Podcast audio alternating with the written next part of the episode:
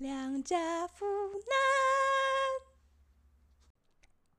Hello，大家好，欢迎大家来到这礼拜的两家妇男。今天我要走出电影院，回到我呆板、枯燥、乏味的人生。对 啊，没办法，现实生活就是这样嘛。对，然后因为前两个礼拜啊，我都在做那个就是跟电影相关的嘛。诶，前几个礼拜，对对对，前几个礼拜我来做跟电影相关的。然后我想看的大概就是那些电影啦。然后我还有另外一部想看的是那个《坏人杀砍砍》，但《坏人杀砍砍》我真的就对就 没有觉得它会有什么好讲的，所以我就觉得啊没关系，也不急着要去看，我周末再慢慢去看。然后我这礼拜突然要回来讲一些这种生活琐事的时候啊，就觉得嗯，突然失去了一个可以批判的课题，就像电影啊，或是小说啊、故事什么的。然后回来要面对，就是我真实的自己，面对我真实的人生，我觉得有一种有一种害怕的感觉。对，不知道大家会不会有这样的感觉？就是等你回到家、回到房间，你是你一个人的时候，然后你想着一些就只跟你自己相关的事情，就是你独处的时候，会不会也会有一些害怕的感觉呢？对，然后。因为我就一一直一直不太知道说，哎、这一拜到可以讲什么，那我就脚本难产，然后，但是我要我要蛮坚持，就是我自己要周更的，对，不是不是因为为了拼周更所以周更啦，因为因为我录这个 podcast，我就有一种比较像周记的感觉，对我就觉得我只是想要留下一些曾经生活过的一些轨迹，对我就想问大家一个问题，哎，就大家有没有？哪一天起床之后，就突然觉得好像以前的事情自己都不记得了，有吗？还是还是这是那个阿兹海默的那个前兆症啊？因为我我一直一直觉得，我从高三的某一天起床之后，就是然后那一天以前的事情，我好像完全都不太记得诶。对，然后我现在又觉得自己记忆力蛮差的，就以前。我会觉得以前感觉就高一高二或国中的时候啊，就对一些国小的事情还是可以如数家珍，对。但就上了大学之后，我就觉得对以前的事情啊，甚至只是高一高二的事情，都就已经慢慢淡忘掉了。有可能是因为那些事情就真的太不重要，不重要到都忘记了。但是我觉得有的时候就是，比如说跟高中同学聚会的时候啊，他讲一些我们明明就以前一起做过的事情，但我听起来就觉得超陌生呢、就觉得怎么会？我到底发生什么事情？怎么什么都不记得了？然后我自己很有对自己的发生这件事情很有感啦。我就觉得说，哎、好像要是我不努力想办法把一些事情事情留下来的话，我好像就真的会忘记自己那段时间有真实的存在过。对，然后我我我就我就仔细的想一下这个问题哦，然后我就觉得啊。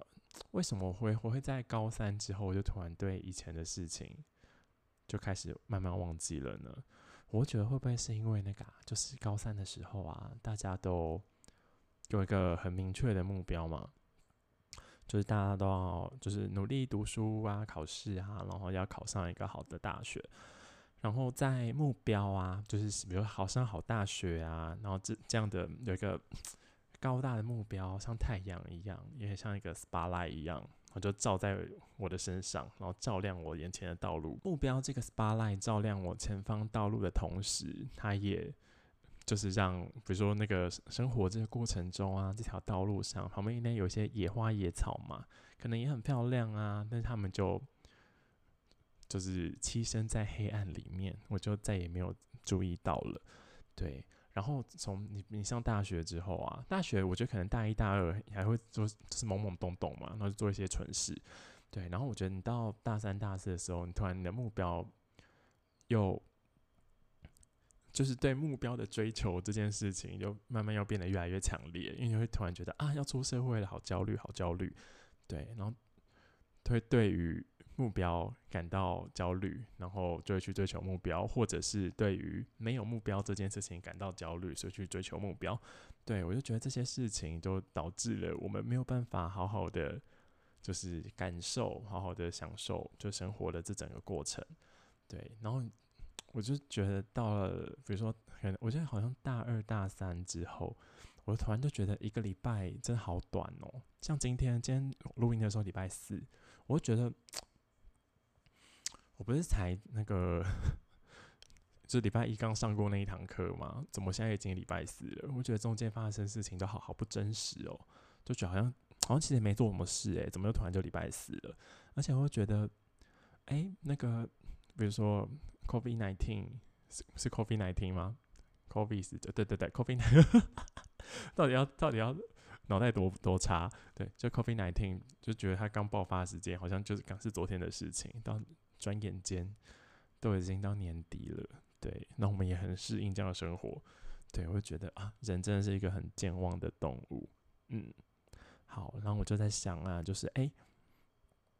嗯，就是要，就是大家或者是我要怎么样去留住生活里面的这些过程，或生活里面这些，或许不是就是你人生追求、人生理想那么那么重要的事情，但是也会有一些值得保留下来的，嗯，琐碎的美好的事情。就这些这事情这些片段要怎么留下来呢？那我第一个想到的是照片，就照片就泛指。影音泛指就是照片跟影片啦，对，然后照片跟影片给大家的画面感会很强嘛，对，但我会觉得照片虽然它有很强烈的画面感，然后但是它保留了场景的同时，却保留不了故事，对，因为有有还是只有我这样子，把帮帮大家听听看好了，就是有时候我在翻照片的时候啊，我觉得突然间突然看到就是，哎，对对对，我去过那里，我跟谁一起去的。但是就会突然有点有点忘记说，哎，为什么我们那天要去那里啊？对，到底要做什么事情？或者是比如说，哎，为什么那天看起来不太开心？到底发生什么事情？就看那个照片，其实都不太会知道。对，但是当下发生的那个感情，当下那个情绪是真的啊。对啊，我觉得其实那个情绪也蛮值得留留念下来的吧。但是如果只看照片的话，就会看不太出来。对，但是。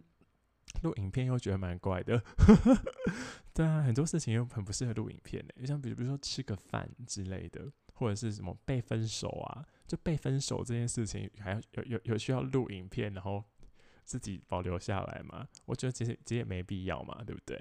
而且我觉得照片会给你一个，虽然给你一个画面感，但是你也会被那个画面所框架住，对，就你没有办法再对那件事情做更多的思考。对，但是我觉得它的优点就是拍照片很快，就咔嚓，对，就咔嚓一下，然后就拍好了。嗯，然后再来第二个，我讲到就是录音。对，然后就像我现在 right now 在做这件事情，录音，我一直想要录下我现在的所思所感，然后跟大家分享，然后也让我自己留念嘛，对不对？好，然后我就想着说，录音跟文字，对，因为我下一个要讲的是文字。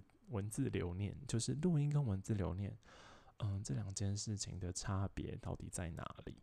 对，然后我就我想一下，我就觉得录音跟文字的差别是差在录音这件事情的时间性是很强的，对，时间性很强的意思是就是它是一个没有办法 high throughput，突然突然绕英文，它是一个没有办法 high throughput 的。资讯保留方式，我觉得就是你在这个秒这一秒，你就只能听到那个声音，就只能解读到这个资讯，但是就这样而已。但是如果你读文字的话，你看那个句子，你一次就可以得到很多的资讯。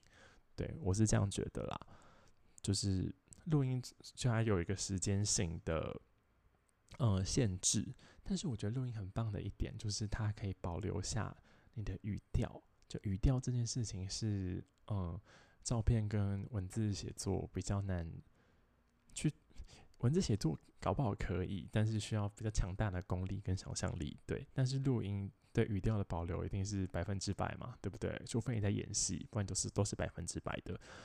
对我觉得对于那个情绪的保留应该会很有帮助。嗯，然后最后一个我想讲的也是今天的主题，就是。关于文字记录的这个部分，哦，然后文字记录的优点，我后来想一想，我觉得文字记录优点真的很多诶。对我这边讲讲的文字记录，我觉得比较我觉得，嗯，它的职称很广泛啦，就是日记应该也算是嘛，就像是比如说那个九令，九令他会写手账啊，手账会会写一些文小文字嘛，对不对？那个应该也算，对。然后，然后我个人没有写日记的习惯，但是我有会把那个就生命中很重要的事件，然后把它写成一个小说。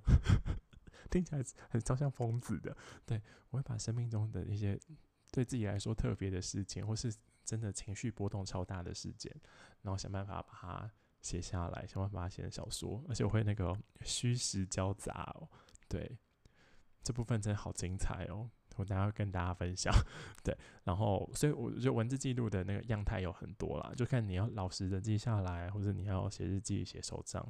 或者是你你跟我一样很疯癫，你可以把它写成小说，然后把它保留下来，对。所以它我觉得它比较像是一个无所不包的，对。你可以在文字记录里面啊，记录下你整件事情的因果啊、情绪啊、对话啊、场景啊，对我觉得就可以，就是其实整体来说就是一个私人的私书写了，对。但是文字我觉得它比较麻烦的一点就是很费事，对。写文章是一个费时费力，然后很费精神的一件事情，我觉得就很不适合，就是工作繁忙的现代人。对，所以我这边要推荐大家一个方式，就是你的文字要搭配照片一起使用。我觉得对于嗯记录生活比较好啦。对，但是我又更推荐大家把生命中的重要事件写成小说，因为你就可以跟今天的我一样惊奇。到底有多惊奇呢？我在后面会跟大家分享。嗯，好。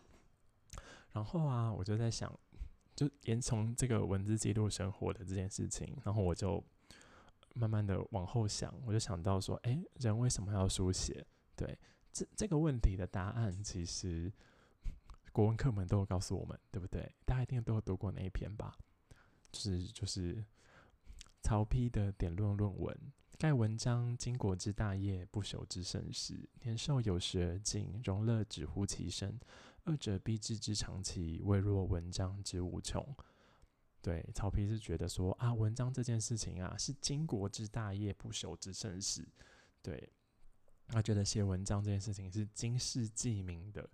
然后我们人的年寿，我们人的生命啊是有限的。然后我们的荣乐，就是我们的。嗯，比如说快乐啊，或是我们的荣华富贵，都只会在我们存活的时候可以享有。然后我的生命跟我这些荣华富贵的快乐，必定都有结束消亡的那一天。但是文章的生命却是无穷无尽的。然后他最后面也说：“夫然，则古人见齿璧而重寸阴，去乎食之过矣。”而人多不强力，贫贱则受乎饥寒，富贵则流于逸乐。遂营目前之物，而以千载之功，日月逝于上，体貌衰于下，忽与万物迁化，思治世之大痛也。他说，大家应该都懂吧？好吧，小讲一下好了。他就说，哎，古人见此必而重寸阴，就是古人就是。不在乎这些荣华富贵、功名利禄，他只很珍惜一寸光一寸金的这个时间。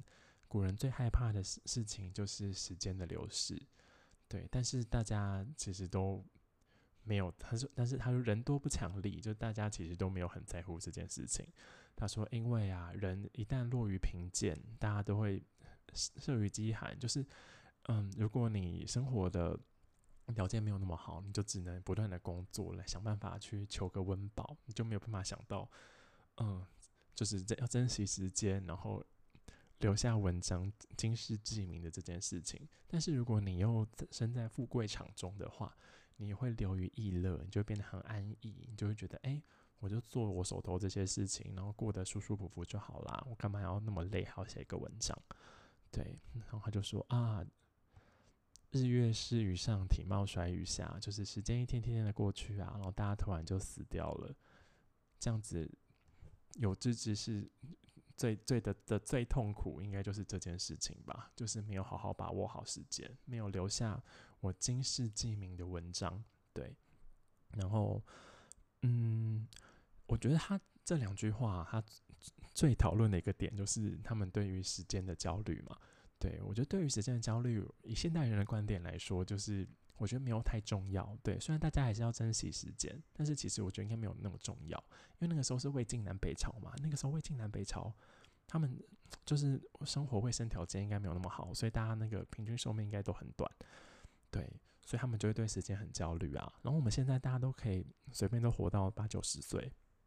就是嗯，平均年龄啊，平均年龄有八九十岁吗？其实不太知道。比如说七八十岁好了，都可以活到七八十岁。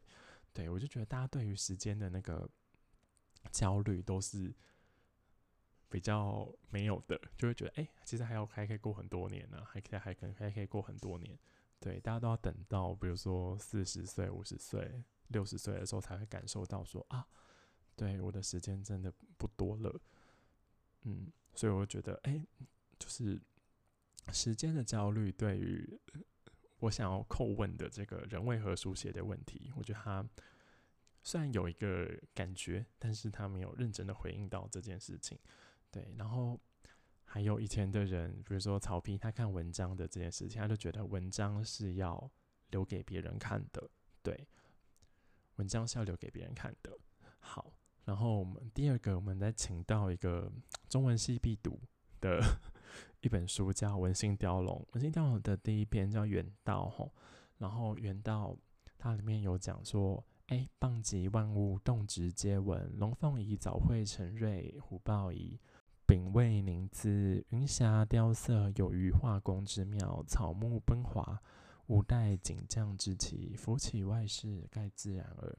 至于灵籁结响，调如鱼色，全时机运，何若求凰？故行立则章程矣，生发则文生矣。夫以无事之物，欲然有彩，有心之气，其无文语？他就在说啊，棒极万品，就世界上的所有动植物啊，世上的万物，全部都是文章。他说：“龙凤仪早会成瑞，然后早会就是哎，你的词汇写得很好，你就可以把龙啊、凤啊这些吉祥啊、锐气啊、锐气万千啊的这些呃形式都描写得很好。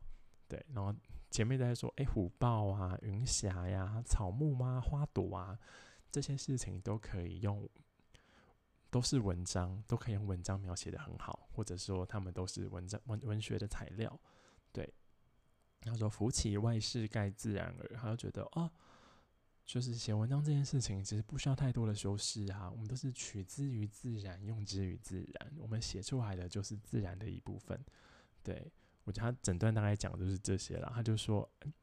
就说文写文章这件事情是一个很自然而然的事情，然后我很喜欢他最后的那个结论，他就说有心之气，其无文语。他就说啊，只要你是一个有心的东西，你一定都有文章，你一定都有文章，就是你一定都有一些事情是想要想要被留下来，想要嗯抒发的，或者你想要记录下来的的这种感觉，对，然后。他在哦那一篇的最后一段，他要引述一段《易经》讲的话。他说：“易曰：古天下之动者，存乎此。此之所以能古天下者，乃道之文也。”对。然后他引用《易经》的话，就是引用就是四书五经，他就援引经典来帮自己做一个这证明嘛。对。然后就说：“古天下之动者，存乎此。”他就说：“哎，言辞《易经》觉得言辞里面它存在。”就是言辞所承载的东西啊，是要是可以感动天下的，对。然后文心雕龙对他对这句话的解释是：哎，言辞这些事情可以感动天下，能感动天下的言辞，它一定是道之文也。对。然后文心雕龙它也是一个有儒家脉络的协同的一本，就是文学批评的书嘛，所以他觉得这是道之文，也就是。嗯，你是依循的经典，依循的正道所留下来的这个文章，才会是可以感动天下的，对。然后我们嗯，就是结合了文心雕龙的这这大概这两句话吼，就可以看到它的主轴就是，只要你有心，就不可能没有文。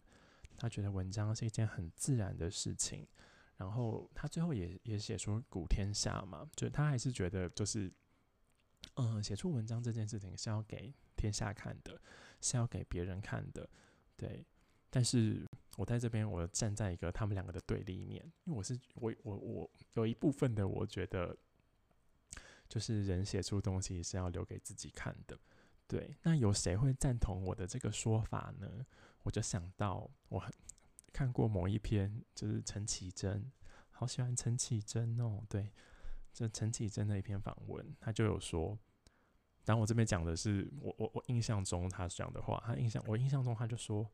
有些事写了之后就结束了，它就可以在纸上，然后静静的放在那里，在纸上静静放在那里。我觉得，我觉得他讲的话就很符合我心中觉得人为何要书写的这个问题的我自己的答案了。对我就觉得，嗯，心头有时候心头上会围绕着很多事情，有很多事情是你想都想不透的。但是如果你愿意花时间，然后把它写下来，因为写作的这件事情其实需要脉络的梳理啊，巴拉巴拉巴拉，然后就是真字酌句啊，你要想办法写出来啊，想办法写出最真实的那件事情啊。在这个过程中，我觉得很多事情都会想通，然后你或许也会觉得这件事情其实没有那么的重要。对，就像我所写的那些事情，我没有一篇。就是记录的那个事件是有写完的，我都停留在一半的地方，所以我就觉得那时候的我应该是写到那里的时候，对那件事情就释怀了。对，然后我前面卖那么多关子，然后我最后就要跟大家分享一些，就是我几年前书写的文字。对我讲到这边的时候，我都觉得嘴巴超软，我觉得我觉得好丢脸哦，我 怎么会这样？对。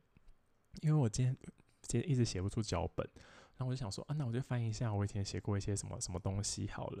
然后我点开来看，我就花容失色诶，我觉得我怎么会连这种事情都写下来？真的太丢脸了。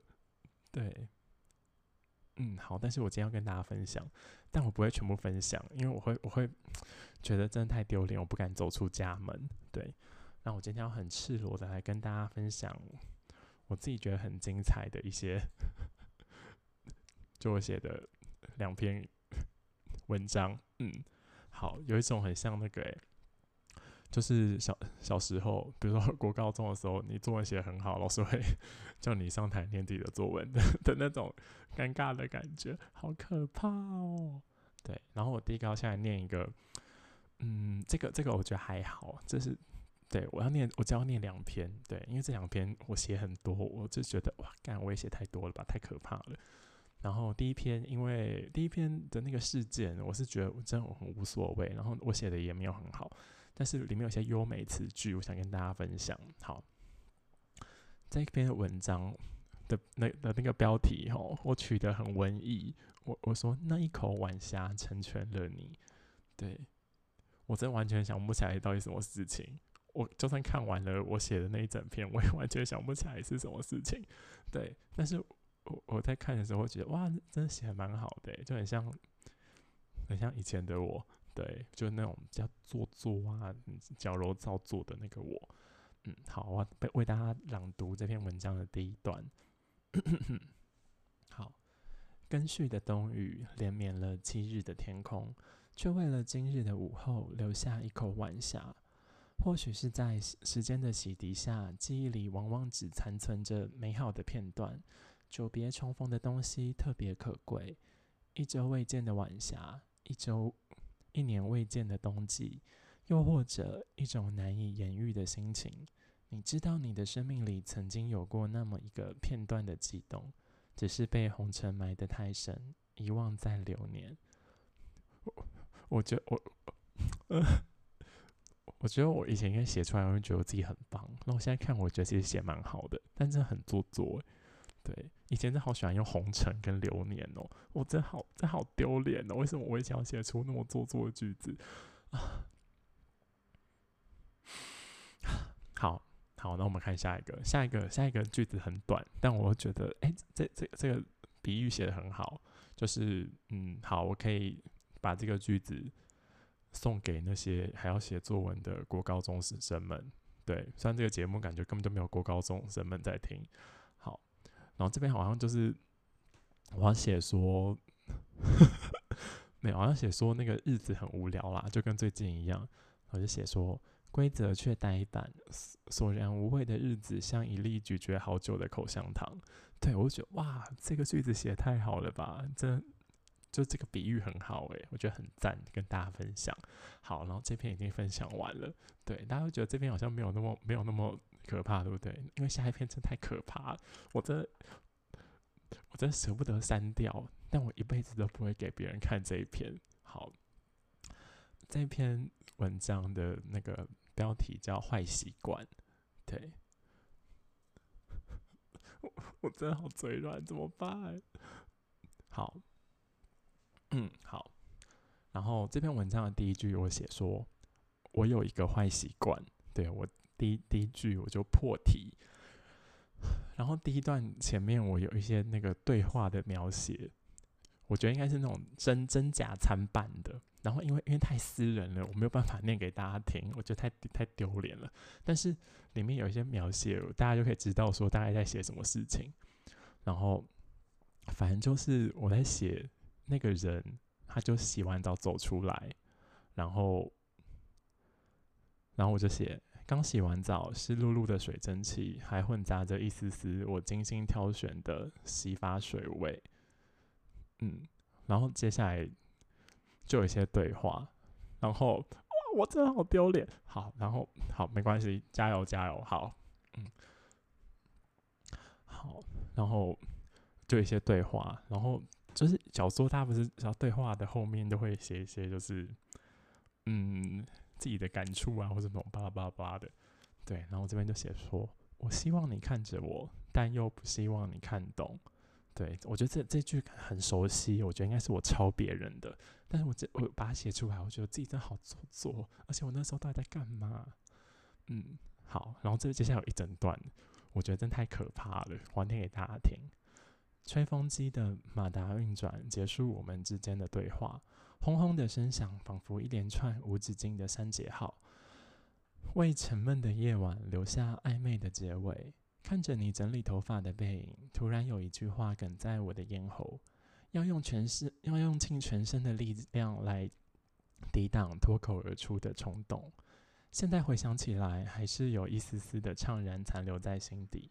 那瓶洗发水至今都留存在我的浴室里，没有什么特别的原因，纯粹是因为后来喜欢上不同的香味。如果那个时候我有说出来呢？思考不会有结果，徒增感伤的问题，违反我的原则。有时候我甚至不记得曾经有过这样一个人出现在我的生命里，但他毕竟是那样活生生存在过的。偶尔在梦中出现，又或者游走于我深夜去极的思虑，经过时间洗涤的情节，剩下那些过度美好的回忆。曾经想象你会怎样回复我突如其来的问句？一贯的鼻息轻笑吗？怔怔的不发一语？又或者无穷无尽的幻想几乎将人吞噬？只不过那句话终究还是没有说出口。那时的我有一个坏习惯。不够勇敢，太可怕了！我怎么写下来？我真的好丢脸哦！我那时候到底在干嘛？我现在真的完全忘记那时候到底在干嘛哎。嗯，但是我没有跟大家大家 讲，因为有有些微的想起来，但是我没有跟大家分享那时候到底发生什么故事。对我我还我还那个不够成熟，还没有办法跟大家分享这些可怕的故事。好，但是然后后来就有一些。很可怕的那个动作啊之类的描写，对，然后，然后到后面有一段，我觉得写蛮好的，就可以跟大家分享一下，因为我觉得蛮好笑的，就是曾经看过的都市爱情故事，自顾自的在我眼前一幕幕的扮演剧情，不同的处理方式展现不同价值观最终走向的命定结局。好像情爱就是这么一回事，好像在多重比较后，我们就能找到保全自己最好的方法。像是运算微积分的极限符号，空有一个概念，我们就能慢慢逼近真理。对我觉得，我觉得最后一句真的很很荒唐诶，一定是大一大二的时候，哎，是吗？没有，不一定，可能 没有，我们要讲是什么时候？对，然后我就觉得，我居然写出微积分的极限符号，诶，我觉得我真的好卖弄哦。对啊，我现现在读到硕一，我已经忘记怎么算微积分了，就觉得蛮好笑的。好，然后下一句就是马上又推翻了刚刚讲的那句话，但绝对的真理毕竟是不存在的。纸本的理论也跟不上现实的复杂性，故事中的一夜情终究是发生了，而与我而我与那些旷男怨女之间也仅仅是一步之遥。嗯，好，我觉得我能分享的就就到这，就到此为止。对，然后今嗯，突然很害怕，嗯，今今今天的就是这一集哦。也没有什么特别的意思，跟大家分享那些就就是帮大家让大家笑一下而已。对，希望不会有任何人来问我，就是详细的故事内容是什么，我一辈子都不会给别人看。对，然后今天就只是哎给大家一个灵感啊，就是哎你生活中遇到一些有趣的事情啊，或是好笑的事情，或悲伤的事情，或都都可以想办法保留下来。像你要用照片，你想要录音，或者是你想要用文字书写。把它写下来，然后你回头看的时候，就会觉得，哎，曾经那么困扰你的那些心情，曾经那么困扰你的一个事件，曾经那么困扰你的一个人，就是你现在都可以回去看，都会觉得，哎，我根本就忘记他是谁了。对，好，我是良家妇男，我们下礼拜见，拜拜，大家不要偷笑我。